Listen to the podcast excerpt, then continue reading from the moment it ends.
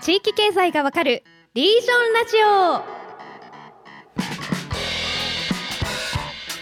それでは本日も参りましょう。地域経済がわかるリージョンラジオシーズン2今回も1周年記念特別企画。リスナーの皆さんと集まっての公開収録イベントという形でやっていきたいと思います。今たくさんのリスナーの方があの目の前にいてくださってあの温かい目で見守ってくださっております。ね、ありがたい。ありがたい。ありがたいですね、さて前回に引き続きリスナーの方々からいただいた質問をテーマにして一緒に考えていきたいと思います、はいはい、というわけで教えてリージョンラジオ後編ですね。後編です。はい行きましょう、はい前編はあのパーソナリティに関するというか、まあ、ほぼ滝川さんに関する質問本当恐縮ですがまあちょっと中心になったんですけど後編はちょっと真面目な質問が たくさん来てまして、はい、ちょっとその中であの我々がこれは答えたいねってやつを一つか二つちょっと拾ってちょっと掘り下げていきたいなと。木下さんが吠える時がそうですね。ちょっともうさっきから吠えてます。確かにね、すでにやってた。すでにね。はい。えっと一つ目がですね、地域経済の質問っていうところなんですけど、はい、どうですかねこれ例えば一番上だと,、えーと、矢野さんからの質問ですね。大きな二次産業のない地方都市で交付金補助金なしで財政的に自立することは本当に可能なのでしょうかっていうもう剛速球のストレートのような質問が来てますけど、木下さんどう思います？いやもう可能ですよね。もともとそんなもんなくてやってたんだから、うん、まあずっとさっきじゃないけど、まあ、お金が来るの前提でね財政を組んじゃってるからできないっていうふうに思ってますけどだって地方税交付金だって戦後に充実してきてる制度ですからね。戦前なんかないから、まあ、個別に補助を出すことは国もありましたけど、まあ、年がら年中戦争やってる国でしたからね。基本的に地方は税金を納めるもので国はそれを使って軍事力とか、まあ、国土拡大とか資源エネルギー開発に投資をしてる状態が続いてたわけなんで、うん、そうか、うん、そんな正直。地域は吸い上げられる側だったと。そうですそうです、うん、だからあの例えば帝国大学とかをね作りますって国が言って国会で審議した後とかも、うん、基本的にどこの誰が金出してくれるかっていうので、帝国大学の設置箇所を決めて旧大のあの渡辺さんみたいなそうそうそうそう、ね、九州大学が一番取り合いになったところで、長崎と熊本と福岡が取り合って、はいはいはい、で長崎は商船の学校を作るっていうので手を打って、はいはいはい、で熊本と、あのー、福岡でね競いあったけどそう熊本は元々の軍島なんでねあそこねあの陸軍が大きななんでいわゆるまあ役所の町なんですよ。はいはいはい、で福岡はまあ博多は商人の町で、うん、あの福岡藩っていうのはまあ廃藩置県で、うん、あの大政奉還の直前にお取り潰しになっているんですね、うん、藩として。だからあの福岡藩士って退職金もらえてないんですよ奉還金っていう。大政奉還した時奉還金っていうあのまとまったお金をみんなあの退職金みたいなのもらったんですよね武士の人たちが。ただそれを一切もらえなかったっていうので、まあ、非常に荒廃して、それで結構その本当は結構いい維新の流れに福岡藩も乗ってたんですよ。そしたら、まあそのちょっと前にあのいやこれはもうなんか幕府に歯向かうのはよくないって話になって全員粛清しちゃったんですよ、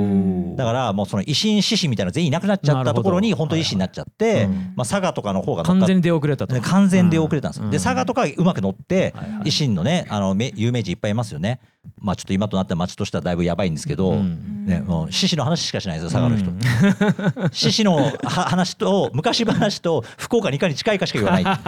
そのやばいピンチだった福岡がその大学に投資したのがはい。めちゃめちゃ今聞いてるわけですよね。そうそうそう。もう接待めちゃくちゃやりまくって、うん、もうある日なんかあの国のなんか施設団が見に行ってあと急にあの言動が変わってですね、うん、やっぱ福岡がいいんじゃないかみたいなこと言い始めてる。荒廃した街な。のにそうそうそうそう。そんなわけねえだろっていう。でだからまとまった土地があったっていうのもあるんですよ。確かにそうそう。であの夜のねあの街とかを、うん、あの全部移転させたいとかをその渡辺八郎が全部やって、はい、そういうことなんだ。そうそう。文教地区をちゃんと作ろうっていうのでね。でそこをまああの対象に学校作る費用とかも地元側でだいぶ出すっていうことで、まあ、決まるぐらい地方が金を出すっていうのが当たり前だったんですね。でまあ今例えばヨーロッパとか行ったって地方税交付金みたいのがないから EU であんだけ揉めてきていて、まあ、最近ね、まあ、ウクライナの情勢があるんで、あんまり言われなくなりましたけど、まあ、例えばドイツがめちゃくちゃ儲けてるのにドイツの金は全然他国に対して分配されないじゃないかと、EU でも国家間超えて、EU としての地方税みたいなのを作るべきじゃないかみたいな議論はずっとあるけどないわけですよ。で二次産業ないけど例えばまあ一次産業にのプラスアルファですよね。なん、まあ、二次産業近い多分ワインなんかは加工産業だから、はい、まあああいうチーズとか含めて、あとはねアパレルとかもそうですけど、まあ、そういうのやってる街っていうのはなんだかんだ強いですよね。ていうか僕ねこの質問見て思ったんですけどシンプルにオガール、はい、シワの、うん、あれってこれに対象になりません？一応補助金入ってはいるけど補助金なくても成立する前提ですよね、うん、まあそうそう。だまあ、うん、自治体として実できるかとできないんだけど、うん、地区としてはあの地価をちゃんと上げていくってところまで自治体っていう単位だとできないけど、うん、まあだけどまあ例えばですよ、なくなれば、まあ例えば手話もそうだし他の自治体もそうですけど、まあどうでもいい集落全部閉じればバランスするんだから、何の問題もないですよ、なるほどだってあれ無駄な金をみんながくれるから、ねやらなくてもいい。橋も維持するし、使わ使いいやおじいさんおばあさん。いやおじいさんおばあさんもねこれやったら、もう町中の電気はもう消えますとかね、道路が全部終わりますっていうふうに言って引っ越してくださいとかっていうことを言いたくないがために使われてるわけですよお金がどんどんどんどんね、だから別にバランスしないことはなくてどっかのところで均衡するポイントっていうのは出てくるし、まあ、そこにちゃんと目を向けていくっていう段階に徐々に今入ってきてんじゃないかなと思います、なるほど。矢野さんいかがでしょうか？い,、まあ、いないかもしれないね。そうそう。そうそう、だからまあこれはまあ、まあ、ヨーロッパなんか行けばこんなのずずっとね、反映している地方の交付税とかね補助がなくても稼いでるね、地方なんかは。この間もリオハのねリオハ州の州都とか行ってきましたけど、うん、めちゃめちゃあの勢いありましたね、うん、だから観光都市のサンセバスチャンとかバスクの方が調子が悪かった、なるほど。だからリオハの方がやっぱワイン生産、ね、スペイン最大のワイン生産地なんで、もうコロナの間も物経済があるからみんな出してるからです、なるほどワインの生産農家とかめちゃくちゃ儲かってるから大体ね店がねびっくりするのは街中の店が7時からオープンなんですよね夜。お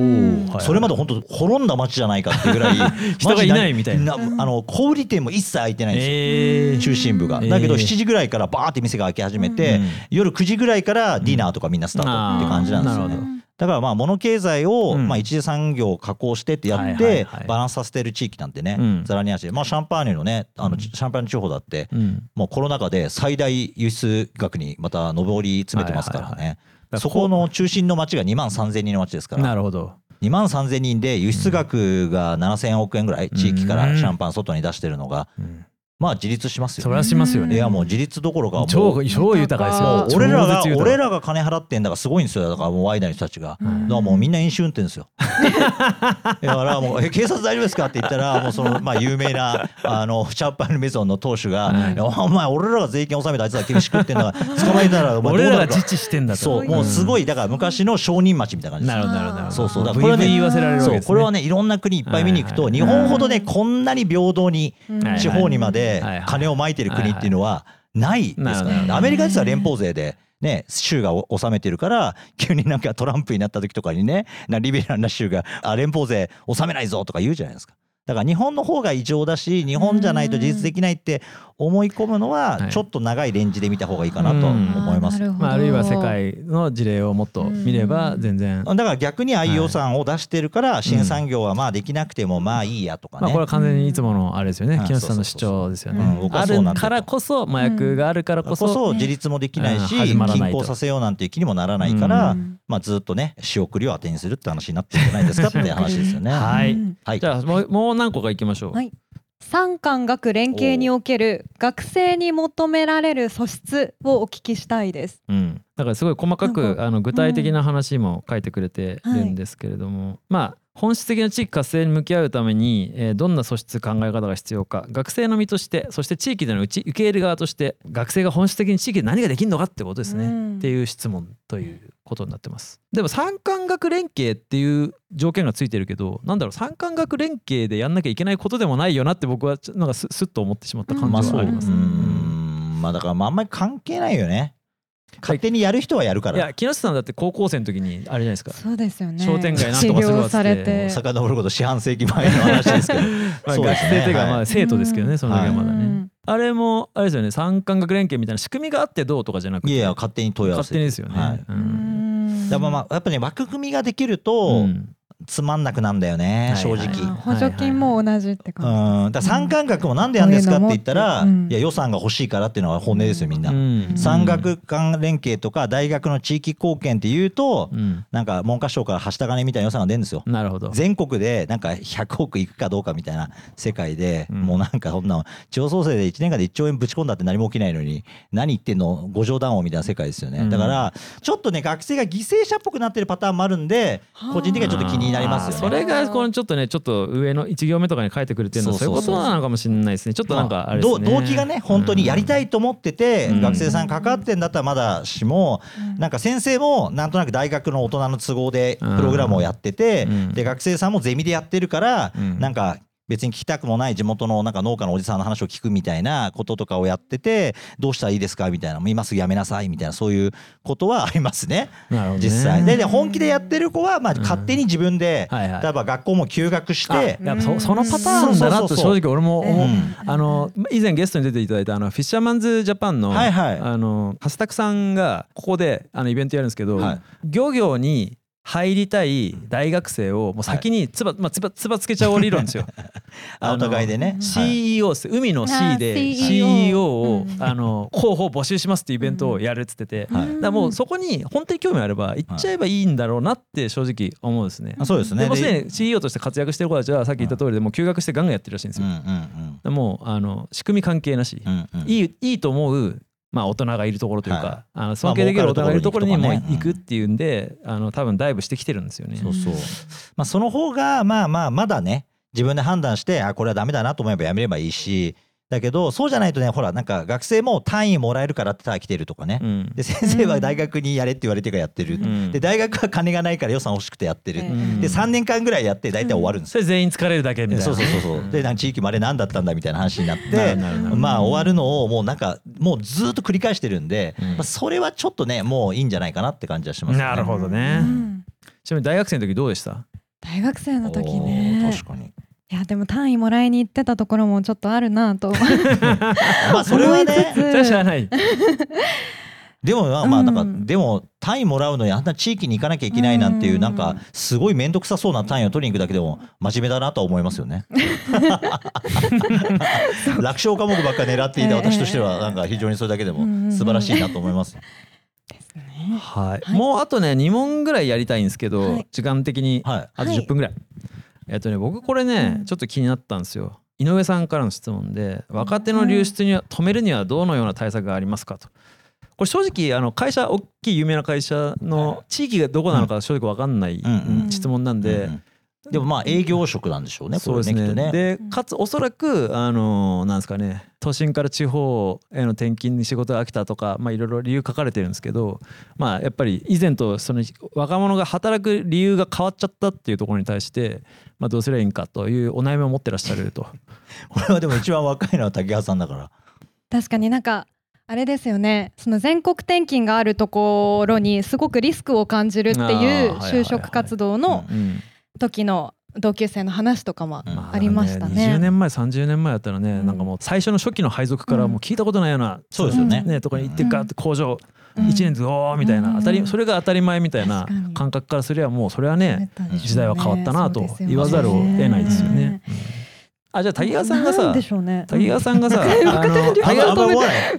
さんが今の会社で、今の町でやり続けようって思えてる理由が何なのかを教えて。ああなるほど。ああそれはなんか若い人を応援してくれる、うん、まあ、私もちょっと大人になってきましたけど、大人たちがいてくれるからですね。なるほどなるほど。温かかったり、助けようとしてくれたり、こう夢をこう持っていても、はい、こうその可能性を信じてあげられる人たちが周りにいてくれるかどうかとか、なるほど。挑戦したいって手を挙げた時に挑戦させてもらえる環境があるとか。そこはすごく結構本当に若手が少なくて、うん、若手が貴重な領、うん、会社？とかだと結構そうなる気がするんですよ。はい。はい。今そうなってんじゃない？だいぶ、えー、だここも同じだと思いますよ、うん、あと普通に街が好きだからとかありますね。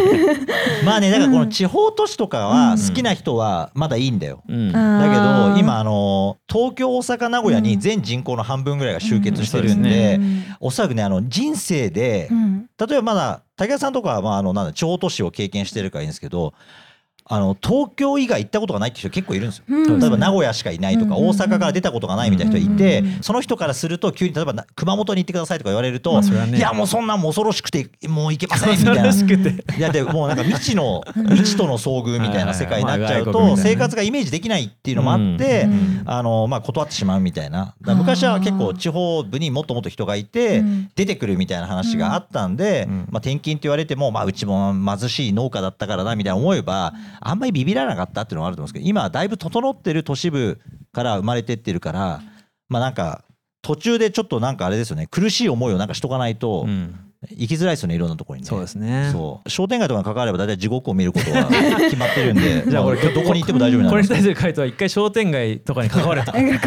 そう。でも、まあ、企業側からするとでもマクロで見ればもう若い人たちの数がこんだけ減っちゃってるんで、ね。あのもうあの若い人手に頼らない経営をするか、まあ来てもらうためには、もう彼らに合わすかしかない、いやだから流出止めるためにも抜擢しまくる以外に僕ないと思うんですよね、だからこれ書い書いてあるじゃないですか。ここに書いてあることを全部潰すしかない。真逆をやればいい。そうそう。だからもう逆に終身雇用しますとかって言ったら、まあそこに来る人たちもいるだろうし、あとはまあこの管理職のなんかわけわかんないじじがムカつくとかだったら、まあそういうの全部クビにするとか。ね。あとはまあ転職をなくす。ね。今なありますよね。全国区は転勤しなくていいですよって総合職をやり始めたりとか、ね、そうそう、まあ、仕事に飽きたとかって言ったら一時違う会社に出向させるとかね、はいはい、辞めなくていいからとかっていうので。これ結構あるんですよ。大手の会社、まあ、こう出てるトヨタとかも、うん、あの堀江さんたちがやってるインターステラに出向できてるエンジニアとかいるんですよ。あ、はいはい、うちにもいます。あのトヨタさんから出向で、あの会社作った。そうそうそう。新規事業作ってそれをそのまま会社にしたっていう人とかあれだけねいろんなあの、ね、でかい組織なのに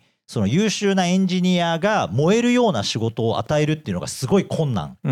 らしいんですよ。だから2年3年、まあ、その内縁期間に関してはめちゃめちゃ詳しいエンジニアとかを、まあ、そういうロケットを撃つみたいな,、まあ、あのなんか技術的に言うとロケットの方がめっちゃ簡単らしいんですよ。へえそうなんだ。そう。だけど大量であんだけあの壊れないエンジンを生産するってのはやっぱすごい技術らしくて難しいらしいんですよ。だけど、まあ、ロケットっていうのは別に落ちても当たり前みたいな話もあってそうそう。であれを飛ばすっていうのはもう枯れた技術で、もう全然冷戦時にできてる技術を、別にブレイクスルーはないそうあんまりブレイクスルーなくて、それをきちんと制御するみたいなことをまあやっていく、ただまあそこまでまだでかい金が動いてないから、まあちこちょこやってる会社があったりまあでもそれでもアメリカなんかね民間に開放したからあんだけでかい会社がいっぱい出てくるわけなんで、まあそこの変化にね日本の会社がまあ、追いついていくか追いつけなかったら潰れるかって話にならざるを得ないですね、今の若手の話は。なるほど、まあ、これだから地域関係ないですね。うん、あもう全部の話だと。うん。まあ、あとはまあグローバル企業はじゃあ日本でそんなに採用するのかって話になるんじゃないですか、やっぱ最後は。確かに。そうそう、もう拠点をね、海外に移していっちゃうみたいな話も出てきちゃう。もう一問ぐらい行きたいんですけど、はい、これあの今地域経済の質問だったんですけどこれキャリアについての質問ミックスが来てて、はい、あの個人についての。っていうのでちょっとまとめてみたんですけどなんかね僕これ あの高萩さんからの質問のねあの自分は学歴も経歴もキラキラしたものはなくでも大切にしたい家族がいる中間層ですみたいなすごいなんかなんですかねこれあの、うん、胸を胸を打たれたんですよ僕。は、うん、でもこれ質問じゃないんですよ。なんか 重いね。重いなんですよ。もうこれはあの思いに共感しましたっていうことだけちょっとこう共有したくて今ちょっと言わせてもらいました、はい、がなんか気になるやつあります？えこの東京でそれなりのキャリアを積み上げてきたサラリーマンが、うん、新たなキャリアとして地域経済に携わりたいと考えた時、そのファーストステップはどんな選択肢が考えられるでしょうか、はいはいはい、という質問が気になりますね。これはもうあれですよ。あのさっきエンディングで滝川さんに、うん、あの告知してもらった、はい、あの 来月伏線だった？そうそう来月にあの地域かける副業をテーマにしたイベントを、はいニュースピックスリージョンが、うん、あのこのポットラックを会場にしてやるんで、うん、もうそこに来てくださいがもう完全に答えで あのー、終わりましたね。ファーストステップが完全にそこにあるので、はい、もう一回最後言いましょう。告知しましょう。もう一回告知してください。ですね、はい、い。やでもこれあのそれはまあハウとしてこういうステップありますよっていう感じなんですけど、はい、でも実際このニーズ今僕めちゃめちゃ高まってると思うんですよ。うんもうあの地域にあの何らかの形で関わりたい。でも方法がないっていう人が今までめちゃめちゃいたんですけど、方法が出てきたんですよね。でも次はじゃあどこと関わればいいかが分かんないと。いい入り方が分かんないっていう、あのリアルな悩みに変わってきてるんですよ。ちょうど先月もあのこの地域かける副業で2回イベントやったんですよね。で100人ぐらい来てくれて、でやっぱその中で皆さんあの地元に貢献したいっていう人が半分ぐらい。で半分ぐらいは地元じゃないけど、地域にでなんか自分のその培った経験とか、あるいは新しい人間関係含めた人生を拡張みたいなことをしたいっていう目的で、まあ思ってるんだけど、誰とどの地域で何をすればいいかっていうところまでまだ行ってないっていう。地元じゃないとなると、かんないですよね。でその時の、ね、あのその時にえっ、ー、とまあいろんな方々すでに地域と関わってる方々含めていろんな議論してたんですけど、やっぱもういい人と出会うためにひたすら情報をネットとかじゃないですよ、会いに行くとか、こういうイベントに来るとかっていうなんか足で稼げみたいな結論になったんですよ。でも会ってもう縁ができたところにもう結局行くしかないんだから、行けるところはその多くないんだから、であのちょっと副業してみたいとかちょっと話聞かせてとかはただなので、うん、もうなんなら申し込みとあの副業採用やってる会社があったら、うん、とりあえず申し込みして面談だけ 100, 100社やればみたいな、うん、で別に断ったっていいわけじゃないですか、話してみたらちょっとイメージと違ったとは、この地域で働くイメージはちょっと分からなかったわでバンバン断ればいいわけで、まあ、とにかくその行動するファーストステップはまあ行動しかないよねっていう結論にその時はまあなってたっていうところなんですけど、まあ、それを多分みんな一個一個やるの面倒くさいと思うんで開国やりますっていう話なんですなるほど。ありがたい場ですね。一日でやっちゃいましょうっていう。というちょっとあの CM っぽい話になっちゃったんですけど、もう一個ぐらいじゃあいきましょうか。あ僕これなんかねあの矢沢さんのこのモヤモヤした感じもちょっと木下さんに 俺ね。ビシッと言ってほしいんですけど。この自分ね、自分のやりたいことイコール一生続けたいことではないような気がしてなかなか一歩が踏み出せませんまあ、さっき事前の事前の打ち合わせの時に矢沢なのにって話をしたんですよね。この矢沢ならこんなこと言わないのに。返しがうまい。って思ったんですけど、まあこれはあの考えても答えないことなんで、まあ考えないことじゃないですか。そんなだってね一生続けたいことではないかもしれないって思ってんならやめりゃいいし。ね、なんかさっきの転職も副業とかもそうなんですよ。あの私向いてるでしょうかとか聞く人いるんですけど、うん、そんなの誰もわからないですよね。だからやってみないとわかんないから、うん、僕らだって一生続けてないですからね。自分のなんだろうステージも変わっていくわけだから、うん、その時にその時考えていくのがベストなんじゃないんですかね。やっぱ結論はこれ矢沢を聞けっていうことなんですよね。矢沢はもうね、うん、あのカラオケ屋行って矢沢を歌って 発散してもらうしかないかもしれないですけど、はい、そうでもこれね本当あんまり考えることはないなって思うのは、うん、なんかあの高野山のねあのなんか活性化の取り組みやってる仲間がいて、うん、あのちょっとあのなんだろうスイート宿坊とかやってるんですよ。あのエコーインっていうところ宿坊ね。そう、はいはいはい、で来年のあの2月にそのプログラムをちょっと僕貸し切ってやるんですけど、うん、まあ、それってすごい良かったのがナイトツアーでこれも数年行ったあのアクティビティで一番良かったでこれはあの要は1000年ぐらい 宗教を核に街をずっと形成してるって、まあ、すごい世界的な、まあ、かなり稀有な地域で。大体基本的に侵略とかされたらそういうの全部ぶっ壊されたりとかするからなくなっちゃうんだけど、残ってるだけですごい残ってるだけですよ。で,、でそうすると行ってみると、夜にこうやってあの墓場行くんですよ。で小林さんすごいのはなんか夜走りそうになるところとか、看板が立てかけてあってですねここであの滑って転ぶと3年以内に死ぬって書いてあるんです。すごいでしょ。3年殺し。いやだからよくあのほら井戸を見たらなんかあの見える見えないで死ぬ死なないとかあるじゃないですか、いやでそれ行った時に、あのもう戦国武将とか、もう名だたるただ名だたるそのでかい藩の、藩主のこのね墓がいっぱいあるわけですよ。うん、であの案内してくる人はこれはなんとか藩の大南鍋藩主の墓ですとか、ね、教えてくれるわけですよ。で中には有名なね例えば豊臣秀吉とかそういうのもあるわけです。見ていくとねもう本当にねもうボロボロのねあの墓なんですよ。でこの人はなんかちょっと夜の老いたが過ぎたからなんか徳川家からなんか基本的になんかこの波紋みたいになって なんか言ったから代々の墓に入れなくて。入れなくて、だけど俺はあのもっと徳川家だっていうその何自分のプライドを保つために歴代の墓よりすごいでかい墓を自分の お金で作ったって墓が入ったりするんだけど、まあ、もはや誰なのみたいなやっぱ言った人はすごい詳しい人で「あああの人の」とか言ってたんだけどそれ見るとこういう悩み本当どうでもいいですよね。なんか有名になろうとか金持ちになろうも含めてあんまりそういう考えてもまあ所詮人間だってねだって計画的になんかねさあ生まれようと思って生まれたわけでもなければさあ死のうと思って死ねるわけでもないわけでまあそう思うとまあもうこれはなんかやれることをねやっていくしかないんじゃないかなと思いますけどね。そうですね、だから直感にね、寄った方がいい気はしますけどね。いや違うのかなと思ったらやめてみてあ違わなかったと思ったらもう一回やればいいと思いますけどね。